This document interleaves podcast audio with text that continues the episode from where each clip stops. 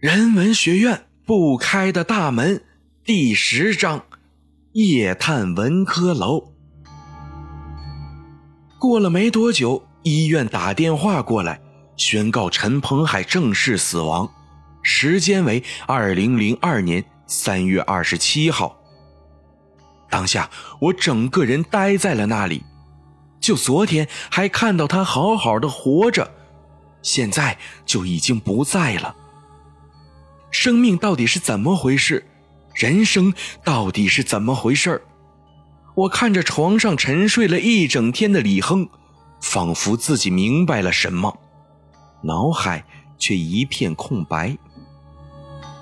吴波大喊一声，然后走向我，拍拍我的肩膀，说：“晚上我和你去。”我感激的看着他，然后摇摇头说。我总算是学过那么点法，你也许看也看不见那些东西，我一个人去就好了。要不我怕照顾不了你啊。然后很无奈的笑了笑。他似乎也明白对付那东西，哪怕自己多壮也是没有任何作用的，只好不甘心的点了点头。晚上十二点。我拿起师傅给我的七片铜钱剑和手电筒就出去了。说起这七片铜钱剑，要说是师傅送的，不如说是我顺手牵回来的。不过当时我也不明白，好像我牵出这把剑是师傅设下的一个圈套，目的在于什么？我到现在还没弄清楚。我按黄华的指示，从东面窗户那里钻了进去。打开了手电筒，往大门方向走去。从大门里往外看，感觉却没有那么阴森。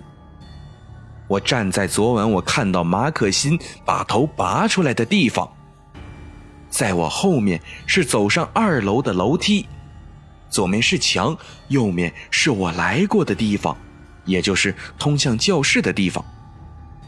我运起清心咒。让灵台一片空明。这时，我发现大门每一处地方都充满着阴气，丝丝阴气向我袭来，刺骨的痛。我不禁向后倒退了一步。这时，大门中间突然出现了一个人，就像被玻璃夹着一般，站在大门里，满身都是血。炯炯的向地面流着。我拿出七片金钱剑，剑指着他，再定睛一看，站在那里的血人竟然是陈鹏海。陈鹏海的眼睛直直的盯着我，像是有很多话要跟我说一样。我迎上一步，刚想开口说话，他的眼睛却大量的出血。眼球越来越向外突出，突然，啵的一声，眼球向外弹了出来。我忙用七片金钱剑一迎，两颗眼珠稳稳的停在了剑上。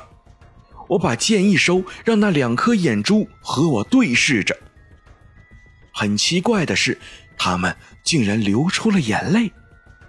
而没有了眼珠的陈鹏海，双手在胡乱的抓着，但身体慢慢的腐烂着，白色的脓和红色的血相间着往我脚下流来。放心，我一定帮你查出真相，为你报仇。我暗说道。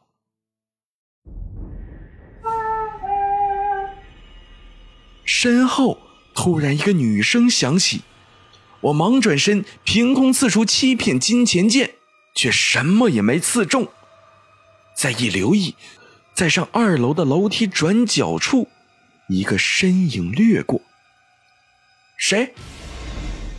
我不相信，除了我这个带着目的的人，会有其他人敢晚上来这里。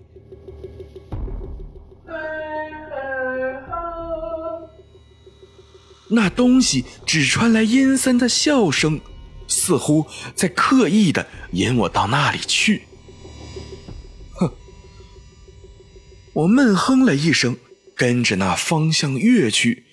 反正我为了查出真相，什么危险都不能畏惧了。精彩继续，下期更精彩。今天的夜半鬼谈就到这儿了。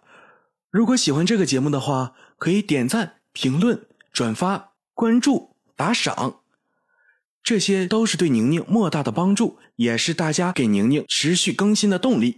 我还是每天晚上。都给大家带来一篇恐怖故事的宁宁，胆小者勿入。